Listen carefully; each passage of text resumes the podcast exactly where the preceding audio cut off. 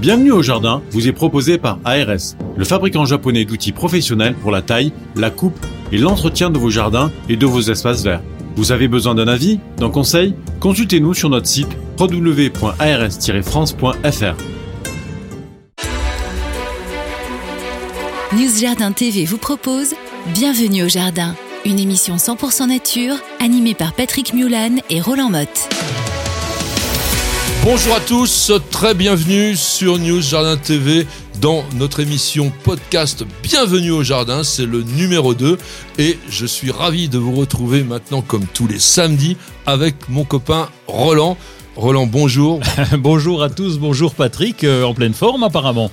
Exactement, pleine forme. Bah oui, le printemps a commencé à démarrer. Nous sommes le 86e jour de l'année, le 7e jour du signe astrologique du bélier, 7e jour également du mois de Germinal dans le calendrier républicain français et officiellement donc dénommé le jour du boulot. Alors on va vous dire quand même deux mots sur le boulot. Roland, c'est un arbre de ta région, c'est un des arbres les plus rustiques possibles. Tu vas finir par dire qu'il fait froid chez nous. Oui, il est très rustique et puis euh, il est beau parce qu'il pousse assez vite, c'est l'avantage. Et surtout, c'est son écorce à tomber par terre. Euh, euh, ça, éclaire les jardins. Voilà, ça éclaire les jardins parce qu'évidemment, on ne peut pas se tromper. Lorsqu'on voit un arbre avec une écorce bien blanche, eh bien, c'est un boulot. Alors attention, tous les bouleaux n'ont pas forcément une écorce blanche, mais au moins celui qu'on cultive habituellement, lui, il est très très blanc. Donc plante qui a donné son nom à la famille des bétulacées, des plantes qui sont, comme je disais, très très rustiques parce qu'on rencontre des bouleaux jusqu'au cercle arctique. Tu te rends compte? Vraiment, ça peut résister dans des climats extrêmes et on en a aussi jusqu'à 2000 mètres d'altitude. Alors bien évidemment, lorsqu'ils sont du côté de l'Arctique, ils sont beaucoup plus petits. C'est d'ailleurs assez curieux de noter que les végétaux, plus on monte vers le nord, et plus ils sont petits. Bon, il est vrai que du côté du pôle Nord, il y a des vents qui peuvent vous ratiboiser un peu la colline, comme on dit. oui, et puis il fait pas souvent. Il y a l'été est très court, on va dire. L'été est très court. Alors le bouleau, c'est un arbre élégant, notamment celui qu'on appelle Betula pendula. Quand on dit pendula pour les arbres ou pour les plantes, c'est des plantes à port pleureur retombant. Et il a ce type naturel, c'est pas un hybride, de végétation qui retombe avec des rameaux très fins, qui ont un petit défaut, moi je trouve quand même, ils sont assez cassants. Ah bah, c'est une chance quand on a une cheminée. Hein. Pour allumer le feu, c'est parfait. c'est parfait. Alors, qu'est-ce que tu fais, toi, avec le boulot? Ah ben avec les bouleaux, alors j'ai découvert, parce que moi j'en fais pas grand-chose, si ce n'est la sève de boulot quand même au printemps, ça c'est la période idéale pour euh, soigner tes petites articulations, ça c'est parfait. La sève de boulot, faites une cure de sève de boulot. Par contre, on fait plein de choses. On fait de l'huile de massage avec le boulot, on fait du shampoing à base de boulot. Ah oui ça se voit, regarde. Euh, la crème à raser même, on fait de la crème pour le visage, des infusions pour le sauna, et puis la louche en sauna, parce qu'il faut quand même utiliser le bois, la louche, tu sais, où on met de l'eau, on rajoute de l'eau dans le sauna, et eh bien là, en boulot. Donc on voit bien que ce sont des arbres d'origine nordique. Alors il y a quand même un boulot aussi très intéressant qui s'appelle Betula papyrifera, donc papyrifera, le boulot à papier, et qui a contribué, on va dire, aux États-Unis, puisqu'il est américain, au développement de la culture des Amérindiens. C'était un arbre qui était vraiment très, très euh, vénéré parce qu'il servait à tout. On faisait les canoës, on, écrivait dessus, etc. Donc l'écorce était vraiment très intéressante parce qu'on faisait même des boîtes dans lesquelles on mettait, euh, bah, comme les carquois, les choses comme ça. Donc c'était vraiment un arbre très, très, très utile. Alors, mon cher Roland, il y a un anniversaire particulier aujourd'hui. Je voulais euh, bah, dire deux mots autour d'un botaniste qui était un botaniste français. C'est bien, il n'y en a pas autant que ça. Charles-François Brissot de Mirbel, est-ce que ça te dit quelque chose? Bah Oui, euh, il, est, il est mort le 12 septembre 1854. Il est surtout né le 27 mars 1776. C'est pour ça qu'on en parle, c'est son anniversaire aujourd'hui. Non, c'est quelqu'un d'important parce que il a créé des familles botaniques. Il a créé par exemple les butomacées. Bon alors, butomacées c'est intéressant, c'est Butomus umbellatus, c'est le jonc fleuri. Fleur bleue qu'on cultive très souvent dans les bassins. Mais il a aussi les comélinacées. Les comélinacées, c'est la famille des misères. Il a créé aussi des, les TAC. Les TAC, qu'est-ce qu'il y a dans les TAC Il y a le camélia. Parce que le camélia ah sinensis, c'est là qu'on a le thé il nous donne le thé. Et on a aussi donc un genre qui s'appelle Fraisiera de cette famille de TAC qui donne donc un petit hommage à Charles François Brissot de Mirbel qui était né donc un 27 mars.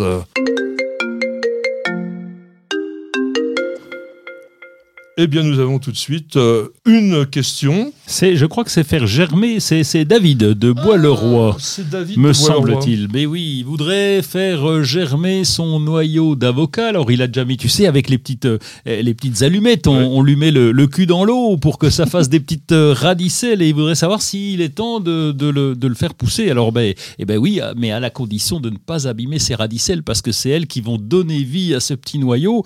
Et donc là, on va les déposer délicatement dans un, dans un petit godet avec du terreau pour semis ou terreau pour bouturage, terreau pour bouturage qui est prêt à l'emploi, euh, bien tassé, continuer d'arroser. Évidemment, c'est une plante d'intérieur. Il faut le considérer, c'est un arbre, mais considérons-le comme une plante d'intérieur. Alors ça dépend un peu où on habite, parce qu'il est vrai quand même que du côté de la Côte d'Azur, il y a des avocats en pleine terre et qui donnent des fruits. Ah bon Et des très bons. Oui, Ah oui. tout à mais pour nous, effectivement, les nordistes, ça va être plutôt la plante d'intérieur. Alors, comment ça se passe? Une fois que vous avez mis votre noyau sur l'eau, il faut être souvent assez patient, quand même, on va dire, parce qu'il faut entre un mois et voire trois mois pour avoir le noyau qui commence à se fendre. Et là, vous avez la racine qui commence à sortir.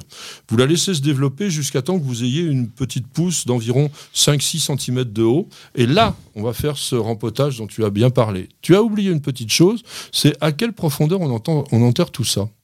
Ah, ben moi je le mettrais juste à ras. Tu vois, je ne fais pas souvent de l'avocat, mais euh, je Eh le ben, on, mettrais. le met- euh, on- on le met même pas à ras. Ah oui. On le met. Le noyau ressemble souvent un petit peu à un œuf. Eh bien, on va le mettre jusqu'à ce qu'on appelle l'épaule, c'est-à-dire à l'endroit où l'ovale se rétrécit de manière à ce que une partie, euh, ça fait environ un quart hein, du noyau, soit à l'extérieur, un petit peu aussi comme on plante les amaryllis Oui. par exemple. Alors, vous le mettez bien sûr à la maison. Alors, il a un gros défaut. Ce- cet avocat, je ne sais pas si tu te rappelles, quand on a fait, ça se met à pousser, à pousser, à pousser, à pousser, et puis ça fait une sorte de, on va dire, de balai euh, Oui, moche, oui, je quoi, vois, je vois bien. oui. avec des feuilles en haut.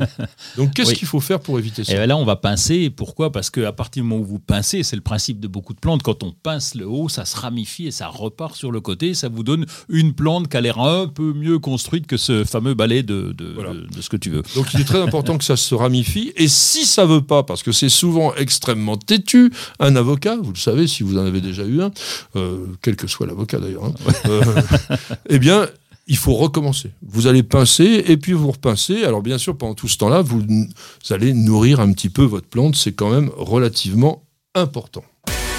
Vous n'avez pas la main verte? Alors prenez-en de la graine avec nos paroles d'experts. Parole d'expert, c'est notre rubrique technique, notre rubrique pratique, notre rubrique que je confie à mon cher ami Roland, qui est le jardinier de terrain où tous les jours à Vitel, il travaille, il travaille, il travaille. Et en ce moment, on taille. Et Oui. qu'est-ce que l'on taille? Pourquoi? Et comment? Au boulot. Eh ben, on guette déjà ce qui a. La semaine dernière, on parlait d'arbustes qui ont fleuri et certains ont déjà défleuri. Et donc euh, là, euh, du moment que c'est défleuri, on va pouvoir les tailler. Évidemment, pas ceux qui font des fruits. Hein. Euh, ceux qui font des fruits, on va garder la floraison. Vous connaissez le principe. Patrick va vous l'expliquer. Mais il y a la fleur, après il y a le fruit. Donc pour les fruitiers, taillez pas après la floraison, ça serait dommage. Par non, contre, non, non, tout- oui, oui, pour les fruitiers, Oui. tailler. pour les arbustes, oui. Euh, oui, pour les arbustes, oui. Par contre, euh, qu'on parle de forsythia comme nous avons parlé la semaine dernière ou de groseilles à fleurs, c'est le moment de les tailler. Et puis là, bon, on va faire une taille, euh, on va aérer le cœur de la plante, on va lui redonner une forme un petit peu arrondie, une forme esthétique, de façon à ce qu'il soit un petit peu plus cool. Et, et- et c'est parti jusqu'à la saison prochaine. Alors évitez quand même de faire une boule régulière, à moins que vous vouliez composer ce qu'on appelle un taupière, c'est par exemple comme une boule de buis. Il faut quand même essayer que la plante ait une forme assez naturelle. Donc en fait, vous allez faire par étage, si je puis dire, c'est-à-dire qu'on commence à tailler plus court les pousses qui sont vraiment vers l'extérieur, et puis petit à petit, on va revenir un peu vers le centre, ce qui donnera une forme à la fois globuleuse et pyramidale. Et on va aussi aller plonger à l'intérieur de la plante parce que tout ce qui va se développer, on va dire vers l'intérieur, qui va se croiser, qui va empêcher le soleil de pénétrer à l'intérieur de l'arbuste, et eh bien ça, on va l'éliminer. Oui, et, je te dirais, je reviens à ce que tu as dit, c'est très important ce côté esthétique, qu'on n'ait pas un machin rond et puis avec des petits rogatons qui dépassent. Chaque fois pour tailler, on va tailler à l'intersection d'une branche de façon euh, à la limite. Quand vous avez fini de tailler, on ne devrait pas voir que vous, que vous avez taillé. Pourquoi? Parce qu'il n'y a rien qui dépasse. Voilà. C'est ça le principe.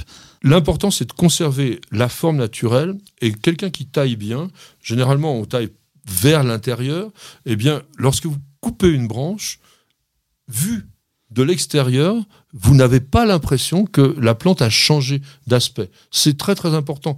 Alors il y a une chose aussi que tu m'avais soufflé à l'oreille, et moi j'étais pas du tout au courant, c'est la protection écologique. Il y aurait comme une sorte de disposition légale pour les agriculteurs qui ne doivent pas tailler les haies. Oui, entre avril et juillet. Pourquoi? Parce qu'il y a la nidification à ce moment-là, mais ça arrive aussi dans notre jardin et la LPO nous le conseille et nous le rappelle. C'est pas le moment de tailler entre sévèrement entre avril et juillet. Autant quand c'est un arbuste en isolé, c'est moins grave, mais on fait gaffe et on regarde bien s'il n'y a pas un nid à l'intérieur. C'est rare hein, quand même. Dans un arbuste, dans un jardin, c'est rare. Dans une haie, c'est très fréquent. Alors euh, j'en ai trouvé un dans un petit buis qui traînait dans le bout du jardin. Donc je lui dis ah oui, d'accord donc, euh, où ils vont se nicher, dis donc. Euh. Mais donc, on est attentif à ça et, limiter vos tailles, surtout dans les haies décoratives où là, faut pas y aller sévèrement parce qu'il y a nos oiseaux qui sont là. Alors, on va parler un petit peu des rosiers. On avait déjà dit beaucoup de choses la semaine dernière parce que c'est vraiment des plantes qui se taillent au mois de mars. Mais quand on a un rosier arbustif, un rosier ancien, un rosier qui atteint environ 2 mètres de hauteur, etc., qu'est-ce que tu lui fais? Bah, écoute, euh, nous on a Vitel, hein, le rosier Vitel qui est très joli et lui il monte à 3 mètres de haut facilement. Il nous fait la pub euh, tout le temps sur le rosier Vitel. Moi je l'aime bien, bah, ça t'as pas, pas fini de l'entendre, je vais essayer chaque samedi. et donc lui, euh, il y, a deux formules, hein. je, te dis, je te le disais, les potes qui, qui, ne taillent pas du tout, qui le laissent pousser. Alors souvent c'est bien quand il est en isolé au milieu d'une pelouse ou dans, ou dans un fond, mais c'est vrai que quand il est un peu sur le devant avec un massif de rosier, là il faut le tailler et là on le laisse un peu plus grand parce qu'il est vraiment très Alors il faut vraiment se presser de tailler les rosiers parce que il faut pas que la plante ait vraiment épanoui son feuillage. L'idéal, c'est d'avoir vraiment les bourgeons qui sont en débourrement, qu'on appelle, c'est-à-dire qui sont en train d'éclater, voire éventuellement un tout petit bout de pouce qui commence à poindre son nez, mais quand le feuillage vraiment s'est épanoui, là, vous risquez de lui faire un peu mal à votre rosier, ou du moins, vous allez retarder considérablement sa floraison, parce qu'il va falloir qu'il redémarre. Alors, Quelque chose aussi à faire, c'est sur les bordures. Alors on parlait du buis tout à l'heure.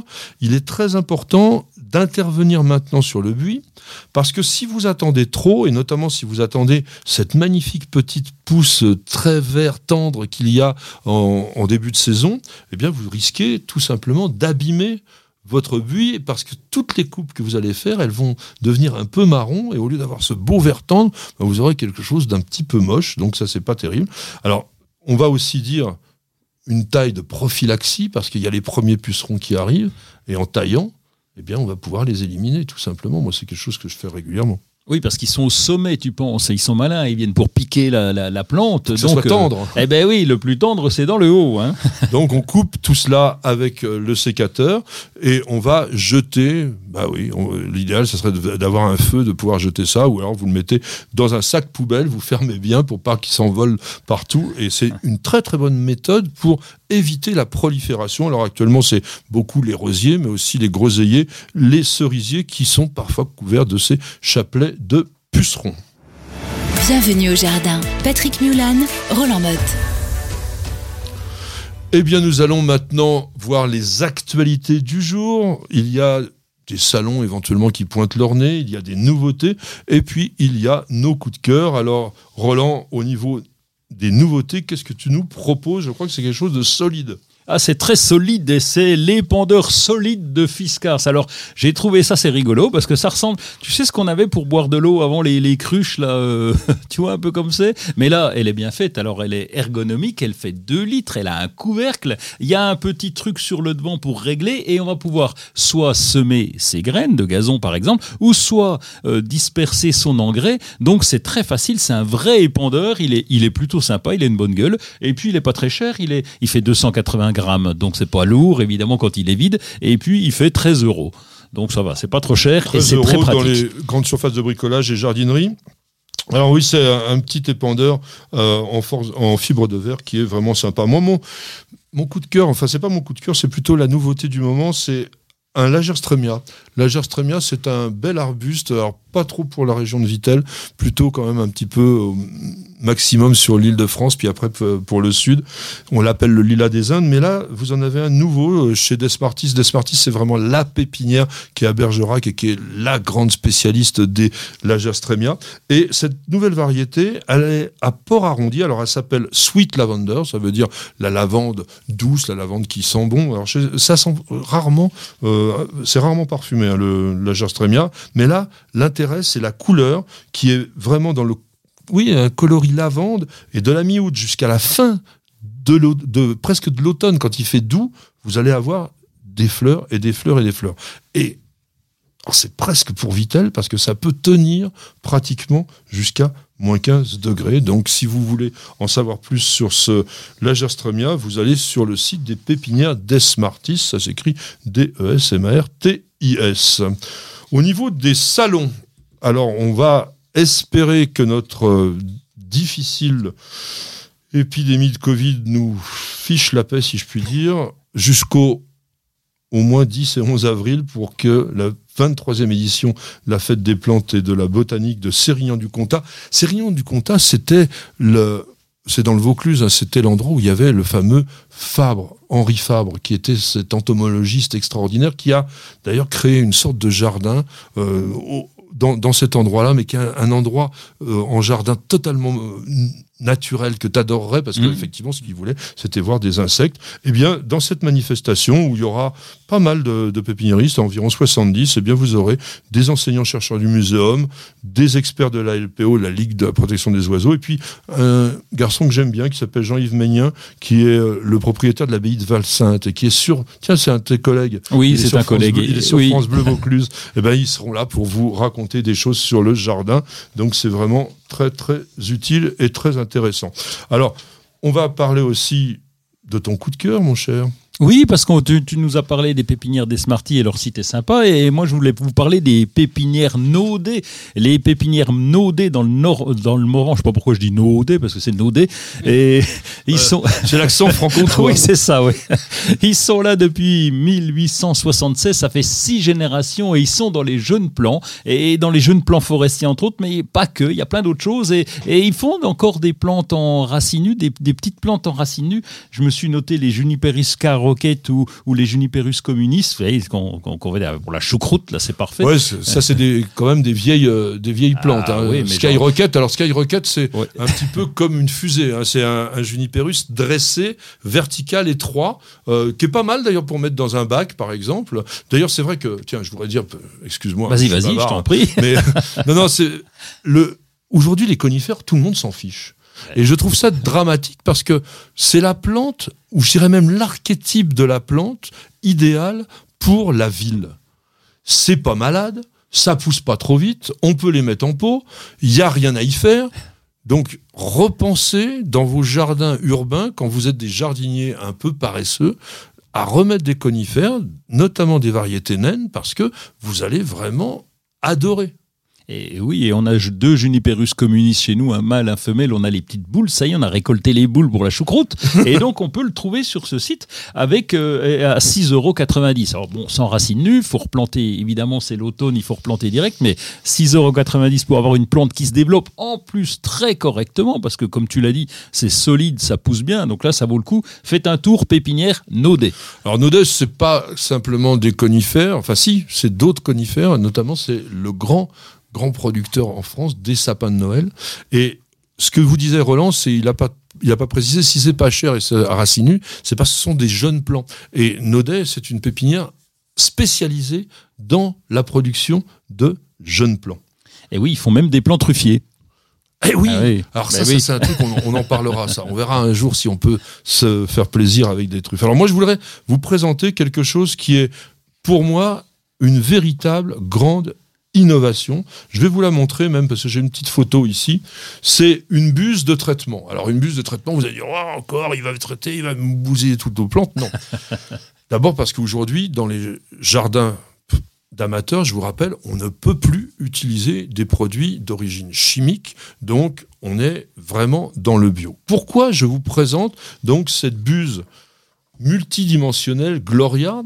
Parce que elle fait 270 degrés et elle a été pensée pour traiter la pyrale du buis, qui est vraiment, je dirais, la bestiole infernale dont on ne sait plus quoi faire aujourd'hui, qui nous bousille tous les buis. Et pourquoi on a besoin d'une buse spéciale? Je remontre la photo parce que il est important de traiter à l'intérieur du buis. Or, cette forme à 270 degrés, lorsque vous allez rentrer la buse à l'intérieur de l'arbuste, eh bien, va pulvériser sur toute la ramure. Et ça, c'est quand même quelque chose d'extrêmement utile et pratique parce que, encore une fois, je remonte la photo, vous pouvez traiter par le dessus. Alors qu'avec un pulvérisateur normal, la buse, vous allez être obligé de glisser votre pulvérisateur avec sa buse par dessous pour essayer d'avoir à peu près la diffusion. Mais comme tout le monde le sait, il y a dans ce, sur cette planète pardon, une gravité, ce qui veut dire que si vous traitez vers le haut, ça redescend immédiatement vers le bas. Donc vous vous en mettez plein les mains, et puis c'est pas forcément bien réparti. Alors que là, vous allez par-dessus avoir l'ensemble du feuillage qui pourra lui s'égoutter sur les branches du dessous et ça c'est vraiment très très bien donc voilà je voulais mettre un accent là-dessus c'est totalement gratuit hein, comme information, c'est pas une publicité. donc croyez-moi, c'est vraiment le, coup de cœur du moment. Et je vous invite donc à réfléchir ça pour les, traitements sur le buis. Donc on traite avec du BT, le Bacillus thuringiensis. Voilà, vous voyez, regardez, il sait même parler latin, c'est formidable. Et ce Bacillus thuringiensis est vraiment quelque chose qui est très efficace sur l'ensemble des ravageurs lépidoptères. Hein, c'est-à-dire que là, on va traiter les chenilles de papillons. Ça pousse, marche pas, par exemple, sur les pucerons, malheureusement. Et nous nous retrouverons dans une minute après une petite page de publicité. Parce qu'on devrait tous commencer la journée par un bol d'oxygène. Parce qu'il y a des réveils qu'on échangerait contre aucune grasse mat. Parce que mettre du beau partout, ça fait du bien tout le temps. Parce qu'une bonne promenade, ça fait battre deux cœurs. Parce que ça fait grandir de faire pousser quelque chose. Parce que le circuit le plus court, c'est entre votre jardin et votre cuisine. Parce qu'il y a des rencontres qu'on n'oubliera jamais. Parce qu'un monde meilleur, ça commence d'abord chez soi. Et parce qu'on n'a jamais eu autant besoin de se reconnecter à la nature et à la vie. Truffaut, mettons plus de vie dans nos vies.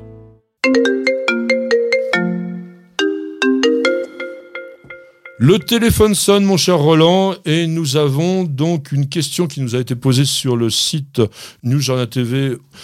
Marie de Sainte, elle nous dit il y a plein de petites masses cotonneuses au cœur des feuilles de mes orchidées.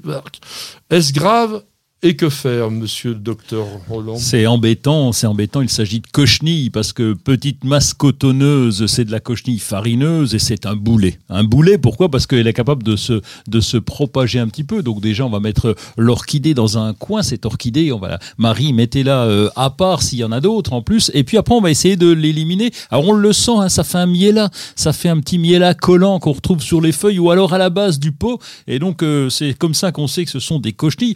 On peut s'il n'y en a pas beaucoup, les enlever à la main, on les on appuie l'une contre l'autre, tout simplement. On peut prendre un coton-tige euh, avec imbibé d'alcool à 90, on va les, on va les, les, caresser délicatement pour les faire crever. Et puis, bah, il y a d'autres solutions. Hein. Il y a aussi euh, des, des, produits à base d'huile de colza, par exemple, qui sont efficaces. Oui, à la maison, c'est pas très très facile. Bon, moi, j'ai une sorte de, de mixture que j'ai déjà appliquée. Alors, sur les feuilles, ça va parce que c'est des feuilles assez coriaces, ces orchidées.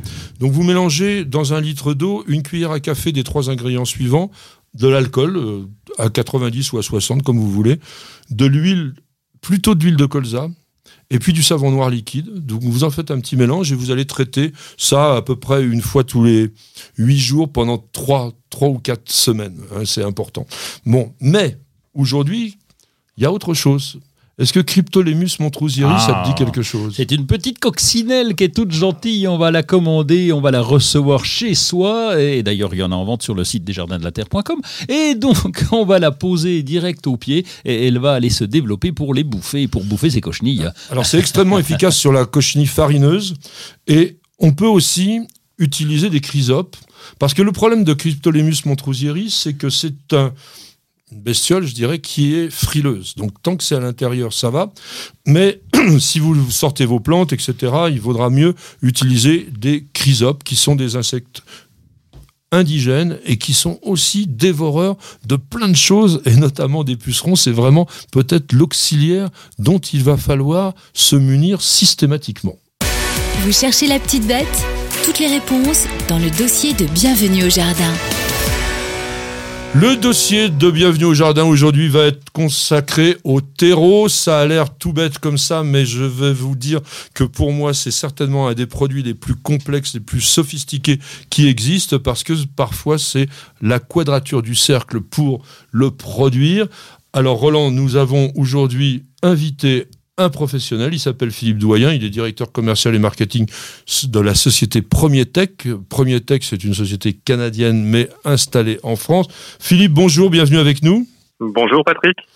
Donc je disais, tu es de la société Premier Tech. Premier Tech, vous faites quelle marque de terreau? Alors nous faisons à la fois des marques euh, distribuées dans le grand public, la marque Terreau de France, premier et le petit dernier né qui s'appelle Terreau City.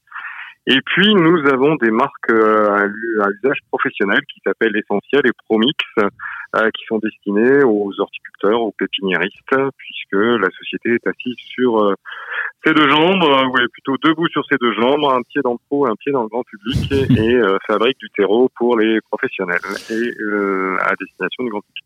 Alors je disais, Philippe, que c'est un peu la quadrature du cercle de faire un terreau parce qu'il faut que ça soit poreux, il faut que ça soit dense, il faut que ça retienne l'eau et que cette eau, elle soit en plus disponible pour les plantes.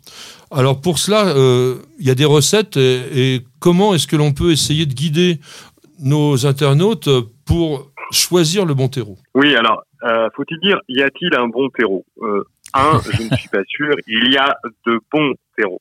Ça, c'est la première des choses. Et, et je voudrais pas qu'on rentre dans une segmentation marketing où, euh, comme dans beaucoup de produits de jardin, il suffit que ce soit marqué dessus pour que ça convienne. Effectivement, tu l'as dit, Patrick, euh, c'est la quadrature du cercle. Il faut qu'on ait une, une bonne oxygénation des racines, parce que on dit souvent qu'une plante respire par ses feuilles, mais elle respire également par ses racines, c'est-à-dire il est besoin d'avoir des, des échanges gazeux euh, pour aller chercher euh, bah, d'oxygène, échanger Oui. et euh, renvoyer des gaz carboniques. Euh, il doit y avoir aussi une bonne euh, relation hydrique, c'est-à-dire que bah, les racines vont aider à aller chercher l'eau pour les apporter aux végétales. Et euh, bah, c'est un peu antinomique d'avoir de l'eau et de l'air Ben dans, dans un sol. Et donc, eh bien, dans ce cas-là, c'est tout le métier des, des professionnels du, du support de culture ou du terreau, c'est de fournir un, un matériau ou une, c'est un peu comme de la cuisine, le terreau. Euh, il faut En fait, il y a, que- une re- il y a des recettes et il faut qu'il y ait des mélanges. On peut pas faire un bon terreau avec une seule matière première. Non, ça paraît difficile et, et, et- et certains des, des jardiniers euh, confondent compost, ne plantez jamais, mais surtout jamais une plante dans un compost, au risque de la, la faire mourir euh, très, très très rapidement. Donc c'est une somme de fibres, de matériaux fibreux qui vont permettre, je dirais, euh, toute cette aération et cette euh, ce besoin d'oxygénation et d'apport en eau. Donc euh, ça va être ça va être euh, bien déterminé et bien positionné avec euh, avec des comment s'appelle des, des, des, des critères de rétention en eau, de capacité. Oui. Non, mais on va mettre quoi on va, on va mettre de la fibre de coco, on va mettre de, Alors- de l'écorce compostée, on va mettre des choses un petit peu. faut- Souvent, souvent, souvent, on utilise, je dirais, de la matière fibreuse euh, végétale qui peut être soit de la tourbe, soit de la fibre de bois, euh, soit d'autres, soit de la fibre de coco, De coco, vient un peu oui. plus loin. Euh, donc ça, c'est en fonction, euh, je dirais, de, de, de ce qu'on veut, je dirais. Euh, je prends un exemple tout simple et, extrêmement rapide. euh, je dirais dans, dans une euh, à destination des en pot, on va être obligé d'utiliser un matériau euh, qui, qui, qui retienne beaucoup l'eau. Donc on va utiliser de façon peut-être pr- privilégiée de la tourbe ou de la ou de la coco, alors qu'on en aura besoin beaucoup moins dans le dans un dans un jardin à l'extérieur en mélange avec la terre du jardin, qui a un certain nombre de propriétés. Donc on va utiliser cette chose-là. Après, on va utiliser je dirais, on va utiliser de la matière organique parce qu'un terreau, un terreau, c'est loin, loin, loin d'être inerte. Euh, je me souviens très bien des, des, des comment ça s'appelle, euh, des échanges qu'on peut avoir sur certains salons, même grand public, on dit mais qu'est-ce qu'il y a sous la, dans, dans, le sol? Ah bah il y a rien. Bah venez plonger avec nous et vous allez voir qu'il y a plein de choses et il y a au moins autant de choses dans le sol que, que dans l'air. Donc ça c'est évident, c'est important. Et donc, bah, justement, aujourd'hui, Philippe, excuse-moi de te couper, mais on parle de de terre vivante, on parle de sol vivant, etc. Euh, et souvent, euh, on, nous, accuse, entre guillemets, les jardiniers d'utiliser justement des produits comme ça en disant oui, mais ça, c'est inerte. Il euh, y, a, de la vie dans le terreau? Bien sûr, il y a de la vie dans le terreau. Et heureusement qu'il y a de la vie dans le terreau parce que si on veut être proche du, sol ou, de la terre du jardin, euh, eh ben il faut qu'il y ait des petites euh, des petites euh, bactéries, il faut qu'il y ait des il faut qu'il y ait des petits insectes qui, qui aident à la à la à la minéralisation de la matière organique, c'est-à-dire qu'on apporte de la matière et pour qu'elle soit assimilable par les plantes, elle ne peut se faire que sous euh, certains composés. Donc il faut amener les, travailleurs dans, le sol de manière à pouvoir donner à la plante. Alors bien entendu, euh, par le passé, on avait des méthodes un peu un peu presque arbitraire où on disait ben le sol c'est inerte, on va lui apporter de l'engrais. Alors on a commencé par des engrais solubles qui, quand ils étaient captés par la plante, ça se passait très bien. Mais au bout d'un moment, euh, ben, je dirais, ils, traversaient le sol. Donc on veut vraiment donner une condition pour que la plante, d'une part, comme on disait tout à l'heure, il y a des, il y a des, il y a des euh, Philippe, Philippe, je, te, coupe, hein, c'est Roland, parce que je te connais, t'es parti pour deux heures là. Ouais, mais J'avais juste une question qui me brûle les lèvres, parce que nous, les jardiniers, euh, on, achète du terreau, on fait confiance entièrement aux professionnels, et tu nous as vraiment raconté une histoire en disant, ouais, il y a différentes matières, mais euh, pour la même quantité, des fois, j'ai des trucs à 3 euros et des trucs à 15-20 euros. Donc, euh, comment tu expliques ces, ces différences de, de prix? Est-ce qu'il y a des différences de qualité claires et nettes? Il y a des différences de qualité claires et nettes. Euh, c'est un peu les travers de notre métier où on ne déclare pas la composition centésimale, il n'y a pas d'homologation, il y a uniquement une norme qui déclare les composants ou les composés. Quelquefois, on voit matière végétale en mélange et là-dedans, on peut mettre beaucoup de choses. Euh, donc, il faut être, il faut être correct. Euh, nos, nos, nos copains jardiniers investissent dans des, dans des plantes et souvent euh, fort cher. Et quelquefois ils disent bon, euh, je vais le mettre dans du terreau, de toute façon ça poussera bien. Eh ben non, c'est tout le contraire. Je veux dire, il faut choisir un bon terreau pour mettre une bonne plante et quelquefois il faut mettre 5, 6, 7 euros de plus euh, dans un bon terreau qui va contenir des matériaux un peu nobles qui vont permettre à la plante de s'enraciner. Et puis maintenant, Roland est tout fait, on met de plus en plus d'ingrédients actifs dans nos terreaux, c'est-à-dire c'est des c'est par exemple de la mycorhize. Mycorhize, ah. voilà. Alors deux, mots quand même sur mycorhize, la grande spécialité de Premier Tech, euh, qui est euh, non, c'est un élément vivant. En plus, c'est très important aujourd'hui. Alors c'est très important. Bah, alors mycorhize, myco champignon, riz racine, c'est un, un champignon qui a décidé de faire ami avec euh, avec la plante et qui permet de, de l'aider à aller chercher de l'eau et des sels minéraux, donc de euh, de mieux la nourrir, de la rendre plus résistante. Et comme la plante, eh ben, ma foi, on lui apporte des choses, et eh ben, elle est sympa. Et la plante, eh ben, elle va apporter tous les composés de la photosynthèse que le champignon qui est dans le sol et qui a pas de feuilles, euh, vous m'en trouverez si vous m'en montrerez si vous en trouvez, qui lui peut, je dirais, a, euh, a, besoin aussi pour se développer de composés carbonés que va lui apposer la plante. Donc c'est vraiment copain copain et, et, et c'est la symbiose. Une illustration, euh, je dirais, euh, que, que, que, tous les cuisiniers euh, connaissent, c'est bah, la truffe, euh, mais qui est une exomycorhize et qui se connecte avec, qui se connecte avec un, qui se connecte avec un végétal. L'intérêt de la mycorhize, en fait, c'est qu'elle permet à la plante de mieux résister à la sécheresse, de mieux absorber aussi ces éléments minéraux, et donc ça donne quand même un, un vrai coup de boost entre guillemets. Moi, j'avais quand même une question de base parce que souvent les amateurs de jardin confondent la terre et le terreau. Euh, pourquoi est-ce qu'on ne mettrait pas tout simplement ben voilà, euh, de, la terre dans un, dans un sac ou de, la terre dans un pot et puis on, serait tranquille? Euh, y a, le, terreau, c'est de la super terre, c'est quoi? C'est un assemblage qui correspond au mieux à, à- aux besoins de la plante. On sait tous Mhm. qu'une plante, elle a besoin d'avoir un certain nombre de, d'avoir un environnement qui va le mieux lui convenir. Est-ce qu'on, ce que réussissent à faire les professionnels des supports de culture, c'est pour ça que j'ai insisté sur notre positionnement en professionnel, forcément, quand on fait pousser des végétaux après pour les mettre à disposition des jardiniers dans les, dans les jardineries, il faut des conditions très particulières. Nous, professionnels du terreau, on apporte avec les composants qu'on sélectionne et qu'on travaille, tu as parlé au début de l'entretien d'écorces compostées, et ben ces écorces compostées, c'est des matériaux naturels qui ont subi un cycle de compostage et qui servent de garde-manger.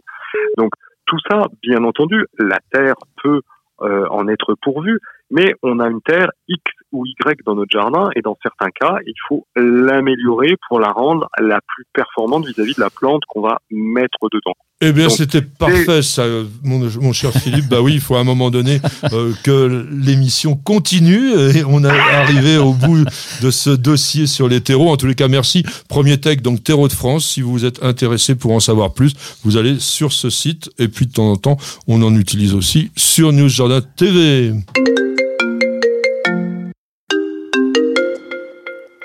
Et voilà une nouvelle question d'internaute, puisque en fait c'est des questions qui nous sont posées sur la chaîne YouTube de Jardin TV ou sur le site. Michel de Draveil, mon cher, mon cher, Roland. mon cher, mon cher Euh, Roland. appelle-moi Bah oui, Roland. pourquoi j'arrive pas à te dire Roland? Parce que j'étais tellement dans le terreau là, je crois que j'étais enterré là.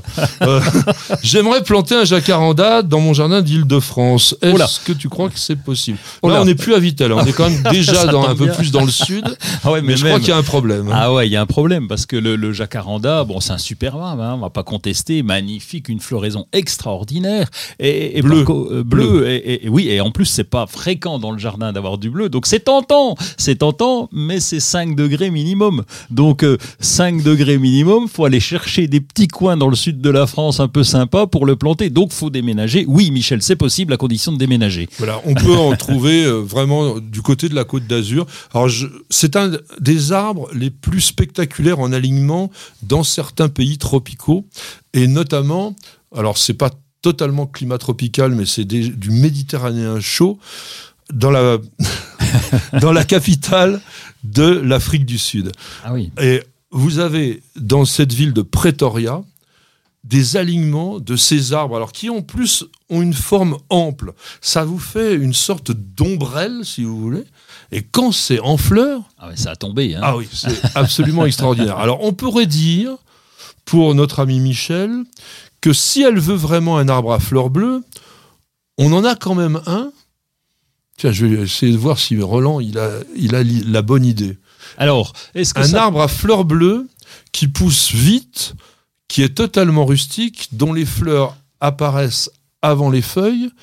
Et cet arbre, lorsqu'il est jeune, il fait des feuilles géantes. C'est le Polovnia. Ouais euh, mais le Polovnia, oui. Je- on n'a pas préparé. hein, ça, Non, bah oui, je te remercie pour la colle, mais oh, c'est quand même un Polovnia. Alors c'est joli, c'est moins spectaculaire que le jacaranda, c'est sûr. Mais ça peut remplacer dans le Nord. Ah bah oui, ça tient Hein, sans problème. Non, Oui. ça tient sans problème, mais euh, si on veut un arbre à fleurs bleues, on pourrait Oui. mettre ça. Alors, on va revenir quand même à notre jacaranda, parce que jacaranda, Mimosae folia, donc à feuilles de mimosa. Donc, on vient de parler de la floraison, qui sont quand même des grandes grappes très spectaculaires, mais quand il n'est pas en fleurs, il est très beau parce que ce feuillage léger de mimosa, cette feuille composée vraiment très élégante, eh bien, c'est un véritable plaisir. Alors, vous allez après, donc, ces fameuses panicules, hein, puisqu'en fait, c'est des pyramides de fleurs, avoir des fruits. Alors, les fruits sont des capsules. C'est quoi une capsule, mon cher Roland? Eh ben, c'est le- Alors, sur les bières, t'as un truc au-dessus et t'enlèves la capsule. Exactement. Alors, en botanique, c'est tout simplement un fruit sec indéhiscent. Ça veut dire quoi? Un fruit sec, bon, tout le monde comprend, indéhiscent, qui ne s'ouvre pas. À l'inverse, par exemple, d'une silique ou d'une gousse qui va s'ouvrir naturellement. Eh bien, cette capsule, ça ressemble un peu à une sorte de belon. Une huître plate comme ça, et à l'intérieur, vous avez des graines plates également, légèrement transparentes, et on peut s'amuser à les semer parce que c'est plutôt assez sympa comme plante. Et puis je voudrais, pour terminer, vous dire attention quand même, hein, c'est un arbre qui renferme des substances toxiques, donc faites quand même attention si vous avez des petits-enfants. D'ailleurs, on l'utilise comme purgatif Ah ouais, dans les pays tropicaux. Et maintenant, on va faire une petite page de publicité. Ça va pas durer longtemps. On se repose. Parce qu'on devrait tous commencer la journée par un bol d'oxygène. Parce qu'il y a des réveils qu'on échangerait contre aucune grasse mat. Parce que mettre du beau partout, ça fait du bien tout le temps. Parce qu'une bonne promenade, ça fait battre deux cœurs. Parce que ça fait grandir de faire pousser quelque chose. Parce que le circuit le plus court, c'est entre votre jardin et votre cuisine. Parce qu'il y a des rencontres qu'on n'oubliera jamais. Parce qu'un monde meilleur, ça commence d'abord chez soi. Et parce qu'on n'a jamais eu autant besoin de se reconnecter à la nature et à la vie. Truffaut, mettons plus de vie dans nos vies. Bienvenue au jardin. Patrick Mulan, Roland Motte.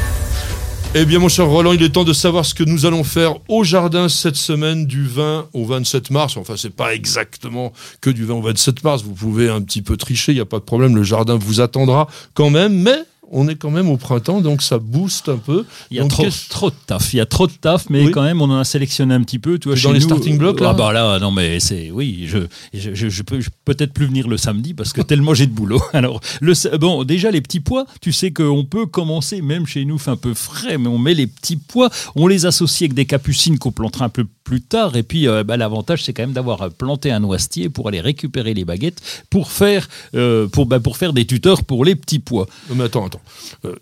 Les capucines et petits pois, ça sert à quoi? Alors les capucines vont attirer, d'abord c'est joli, j'adore les capucines, en plus c'est très bon parce que quand on peut manger les graines si elles viennent à terme, mais surtout elles attirent, elles vont attirer les pucerons. Les pucerons se préfèrent les capucines. Pendant ce temps-là, pendant qu'ils font ça, ils vont moins embêter, un peu moins, attention, moins, hein, un un peu peu moins les petits pois. Les petits pois. Et puis, euh, bah, il y a quand même des petits pois nains. Pourquoi vous obligé de mettre des rames? Ah, Parce qu'il faut les deux, parce que c'est dans un vrai jardin potager. Il te faut les deux. Les nains, c'est bien parce qu'on récolte plus souvent, mais les, les harames, c'est quand même plus sympa. Ça fait de la hauteur dans le jardin. Alors, tu fais de la pomme de terre? Oui, bien sûr, oui. Alors, euh, on attend que le lilas soit fleuri. Nous, moi, j'attends assez tard quand même pour la planter. Le problème, c'est qu'il faut que tu achètes les pommes de terre à l'avance parce que tu n'en trouves plus en jardinerie, tu plus de choix. Et donc, faut les acheter avant, faut les conserver à l'obscurité, puis on va les planter après. Oui, euh, on- moi, je vais pas tarder. Quand même. Alors, dans le midi, on a déjà planté pommes de terre, Ah oui. donc faut déjà faire le premier butage. Euh, on a, dans la région parisienne, cette année, on était encore une fois en avance. Je pense que les premiers lilas doivent commencer, donc vous pouvez éventuellement vous mettre à mettre vos pommes de terre. Alors, il y a les paillages, peut-être quand même à faire un petit peu au jardin. Oui, du paillage. Alors, on, s'y prend de plus en plus tôt. Tu sais qu'avant, on en parlait pratiquement au mois de juin en disant tiens, faut que je pense à pailler accessoirement. Voilà, là, ça serait vraiment tard. Et là, c'est devenu une obligation parce que nous avons des chaleurs excessives pendant euh, le mois de juillet et le mois d'août et le paillage devient un incontournable et un indispensable si on veut pas se mettre à arroser tout le temps. Oui, parce que ça conserve bien l'humidité, puis ça fait aussi une petite barrière assez difficile à franchir pour les jeunes herbes sauvages indésirables. Il est vrai qu'on ne dit plus mauvaises herbes parce qu'on se fait taper sur les doigts. Alors, bon, printemps veut dire quand même de temps en temps un petit passage pluvieux, un peu d'humidité le matin, etc. Les limaces se réveillent. Tu- Oh, oh, les Ah, limaces, ah oui. Ah non, mais je te, je te chanterai un jour ma chanson sur les limaces.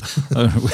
Mais là, c'est La oui, chanson, la chanson. Les limaces. Non, mais je, te- je, je t'amènerai le CD, comme ça on pourra la passer. Et les limaces, oui, c'est compliqué. Alors, il y a plein de trucs. Hein. On a évidemment mis de la cendre de bois de côté pour mettre autour des salades parce qu'elles se prennent les pieds dedans. Hein, comme tu sais que la limace se déplace sur un lit de bave. Oui. C'est très agréable. Et mais bon, euh, dès que la cendre humide, ça y est. Ben voilà, euh, c'est oui, ça le gros foutu, problème quoi. parce que euh, c'est un peu antinomique. Les limaces sortent quand il fait humide. La, et la, comment, la cendre n'est efficace que lorsqu'elle est sèche. Bon, bah voilà, il y a de temps en temps des choses comme ça. Mais vous savez, les vieux remèdes de grand-mère, moi je m'en méfie énormément parce que si c'était aussi efficace que ça, ça se saurait depuis des lustres et on n'aurait pas fait autant de tapage avec d'autres produits qu'on n'utilise plus aujourd'hui. Alors, au niveau de la pelouse, qu'est-ce que tu nous fais? Oh, la pelouse, ben, la, la tonte, alors beaucoup plus régulière, parce que j'ai- une tondeuse mulching. Donc, Ah oui. mulching, ça permet de couper, de, normalement. pas- souvent. eh ben voilà, c'est ça. Et normalement, pas ramasser. Mais il y a le bac en même temps, parce qu'en ce moment, ça pousse tellement vite qu'il faut tondre régulièrement. Je ramasse l'herbe indésirable, euh, l'herbe, pardon, les, les- Ah oui, euh, c'est c'est elle n'est toi pas qui me- indésirable. tu, m'embrouilles, voilà.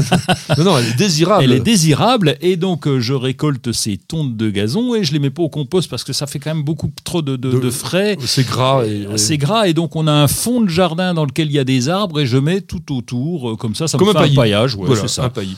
Mais tu mets pas d'engrais sur ta pelouse? Non, non, parce que ça pousse tout seul, euh, et puis, euh, puis ça favorise le chien d'ange, j'en ai déjà pas mal. Ça pousse tout seul. C'est peut-être l'autre Vitel qui fait ça. Mais je pas. devrais en mettre, attention, je vais me faire taper sur les doigts par d'autres, euh, faudrait en mettre. Alors dans la maison, il y a quand même une petite chose à faire. On termine quand même les rempotages. Euh, Là, ça va commencer à être un petit peu tardif à la fin de la semaine prochaine, mais vous pouvez dès à présent apporter de l'engrais parce que les plantes se réveillent. Donc pas beaucoup. Moi, j'ai une petite technique et je vous la donne. Vous mettez un bouchon d'engrais liquide dans un gros arrosoir de 10 litres environ et vous arrosez toujours vos plantes avec ça. C'est une solution hyper déconcentrée, aucun risque de brûlure et ça va vous donner des plantes qui vont pousser magnifiquement.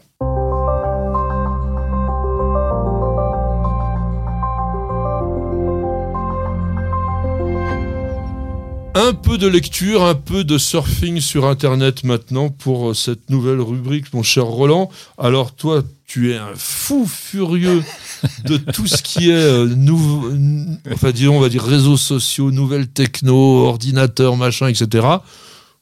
Il a rien dans sa bibliothèque, mais je vous dis pas ce qu'il a Si, dans son ordinateur. si, on m'a donné des livres, tu m'en as donné, je les ai rangés soigneusement, je les Voilà. épouse de temps en temps. Exactement.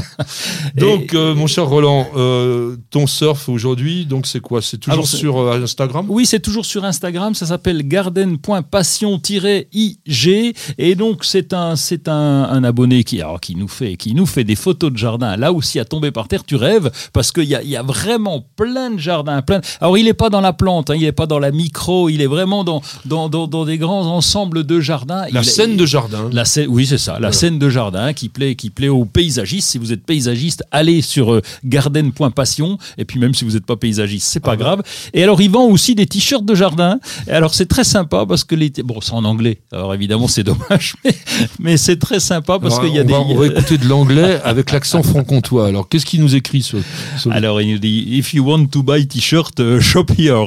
non, pas ça. Non, non, mais qu'est-ce qu'il y a écrit sur le t-shirt Ah, le t-shirt, eh bien, il met, tu vois, des phrases comme le jardin est un grand professeur, il nous apprend patience et vigilance. Je le pas- voulais en anglais Je le voulais beau. en anglais. Ah oui, The Garden is a, is a big teacher. Uh, he, he teaches uh, Oui, bon, bah, on patience va and, s'arrêter là. Je crois que ça sera mieux. vigilance. Parce que sinon, J'ai il va fait des progrès, hein. pendant 40 jours. Euh, alors, Garden Passion, c'est intéressant également parce que vous avez des idées dans ces photos. C'est-à-dire qu'on vous met des jardins magnifiques, vous allez vous dire oh mais c'est pas pour moi, etc. Mais si, moi je pense que vous pouvez très très bien vous imprimer, vous, vous imprimer dans la tête des idées comme ça, des associations. Et je pense que le français devrait plus regarder des photos de jardin. Alors moi, bah, vous savez, je suis un lecteur. Oui. Alors, je suis un lecteur, mais là, euh, c'est un lecteur plus professionnel. Et je sais que nous avons quand même pas mal de professionnels qui nous écoutent et nous regardent. Là, on a le guide phytopharmaceutique GEVI. Alors, GEVI, ça veut dire jardin, espace vert, infrastructure, terrain sport, etc. Euh, et les 3D, alors c'est la dératisation, la désinfection et la désinsectisation. C'est entièrement bio. C'est-à-dire qu'aujourd'hui, avec la loi Labbé, hein, depuis 2019, on ne peut plus ni les professionnels dans les espaces verts publics, ni les amateurs dans leur propre jardin utiliser des produits chimiques. Il y a de plus en plus de choses très intéressantes qui arrivent dans ce qu'on appelle le biocontrôle. Le biocontrôle, donc, qui permet de façon naturelle de lutter contre quand même les bioagresseurs, comme on appelle, et bien ce guide qui a été euh, fait par des vrais professionnels, donc, notamment par l'UPJ, hein, l'UPJ, donc l'Union des professionnels du jardin, qui a peut-être changé de nom. Je, je- Ah bon, Ouais, non, je crois pas. Ah non, pas- l'UPJ. Non, c'est toujours l'UPJ. L'UPJ, Ça va venir peut-être. ah, c'est une info. Donc vous avez à l'intérieur de cela l'ensemble des produits avec leurs usages. Vous avez aussi et surtout, alors toute une partie sur la réglementation.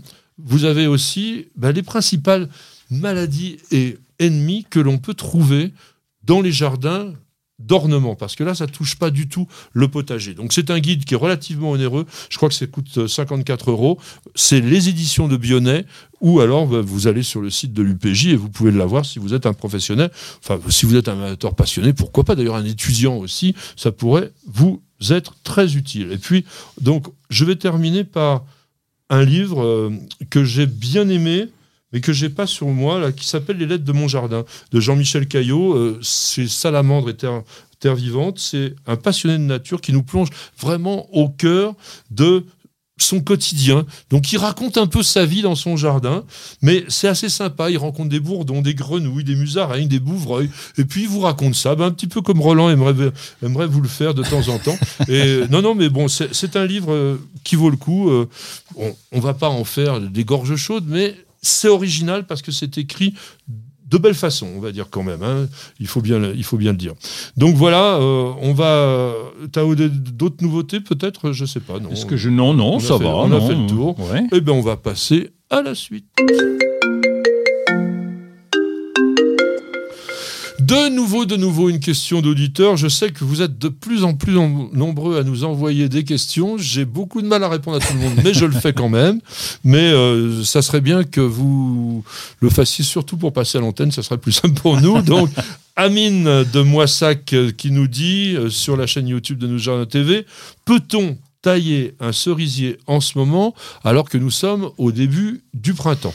Eh ben écoute, j'en ai vu le faire, moi je le fais pas. Je le fais pas parce que euh, d'abord euh, le cerisier euh, c'est plutôt une taille douce, faut pas y aller trop sévèrement puisqu'il est sujet à la gommose et cette gommose c'est un genre de truc brun là qui s'écoule quand tu tailles de trop.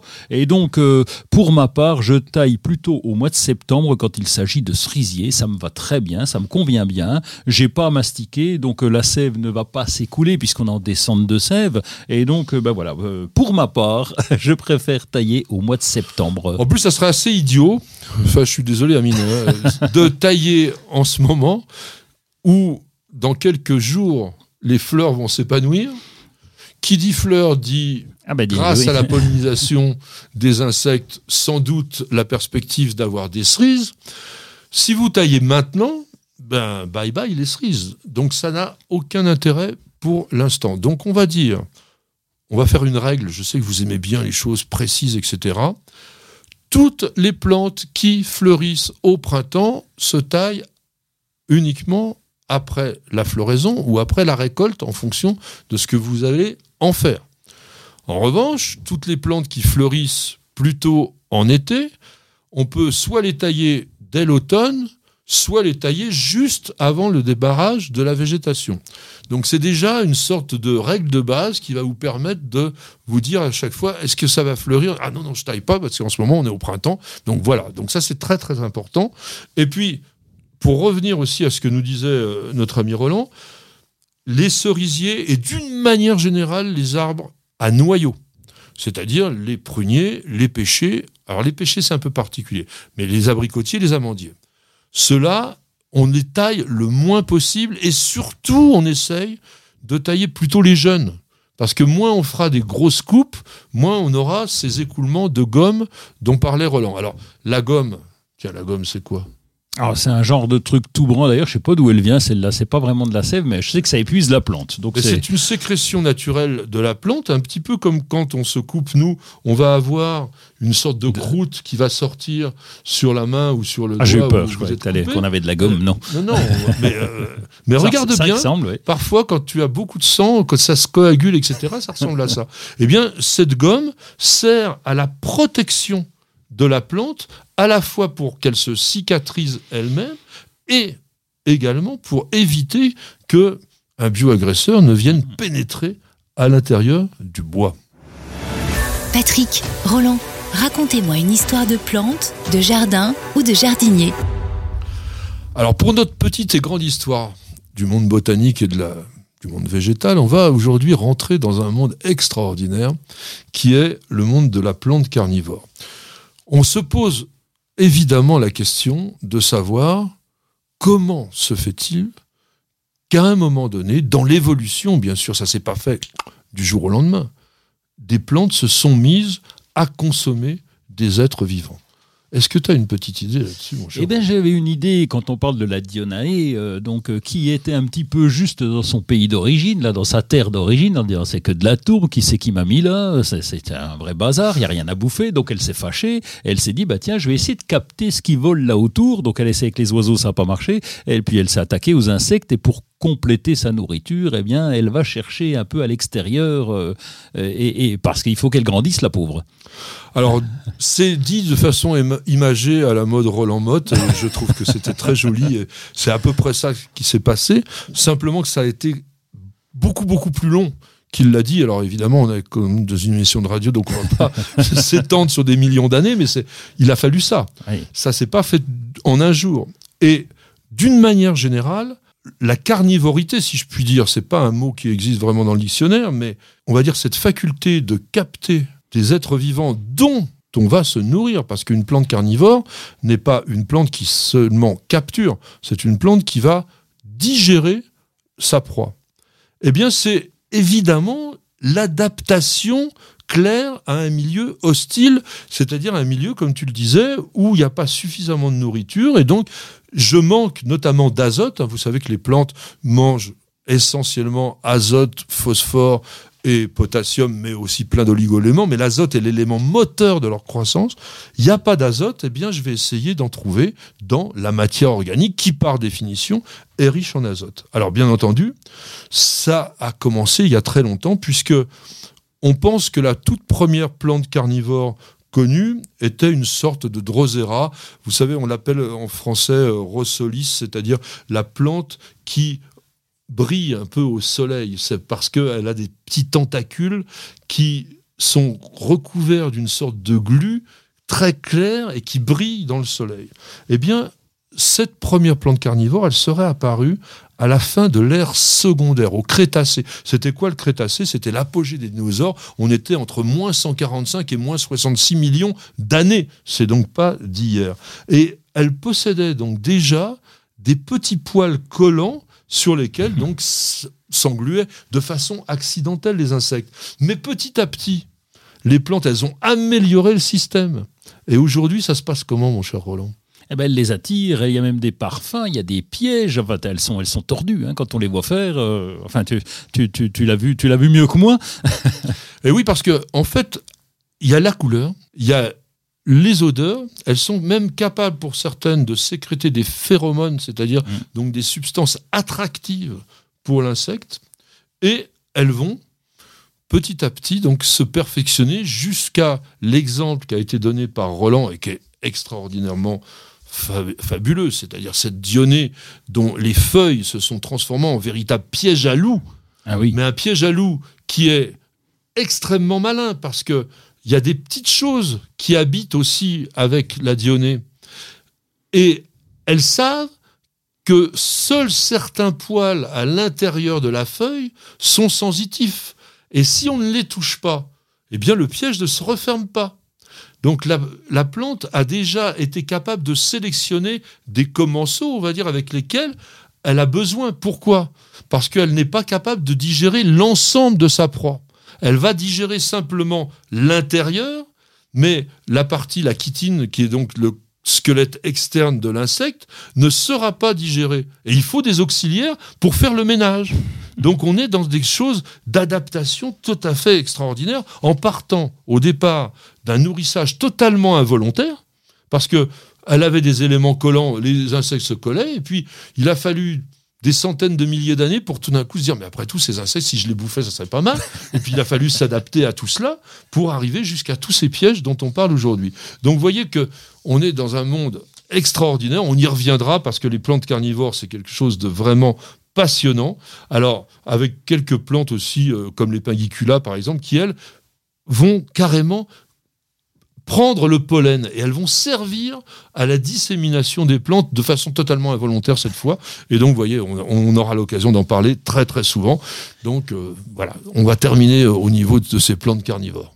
Et Roland, tu auras le mot de la fin en nous oui. parlant de la tomateuse, enfin, ou Ah oui, tous ces les films. tomates, euh, les tomates, oui, parce que ça inspire beaucoup euh, les plantes carnivores et ça a inspiré euh, John DeBello euh, qui a sorti un film le 8 octobre 1978. Alors je l'ai pas vu, hein. Mais quand j'ai lu les critiques, je me dis qu'il faut pas regarder. En tout cas, c'est l'attaque des tomates tueuses. Il y a des scientifiques qui sont qui s'unissent pour sauver le monde contre une tomate tueuse mutante qui est en train d'attaquer bah, tout le monde. Mais tu crois pas qu'on pourrait trouver une plante carnivore dévoreuse de Covid Ah, ça serait bien, Ça ça, serait mais, bien, mais hein. ça va venir dans 200 000 ans, euh, comme tu l'as dit, ou 300 000 ans, on devrait avoir ça. Bon, on va pas euh, trop délirer, on va s'arrêter parce que Oui, je pense que sinon mieux. l'émission ça va être du grand n'importe quoi. En tous les cas, merci à tous d'avoir suivi euh, cette émission. Vous retrouvez Roland régulièrement donc sur Bah, lesjardins-de-la-terre.com, mon site sur Facebook, sur Instagram, euh, sur TikTok, sur France Bleu, enfin bon, un peu, un peu partout, je me balade. En fait, il arrête pas, il arrête pas, il est partout et donc euh, bah voilà, vous avez ce garçon hyper sympa, hyper compétent. Quant à moi, eh bien écoutez, c'est la chaîne YouTube de News Jardin TV et le site internet bien évidemment. Et nous terminerons avec une bise pour toutes les jardinières, pour ma petite jardinière que je n'oublie pas, et notre petite perle qui est la mascotte à la fois de l'émission et de News Jardin TV. Et on vous dit à la semaine prochaine. Bienvenue au jardin.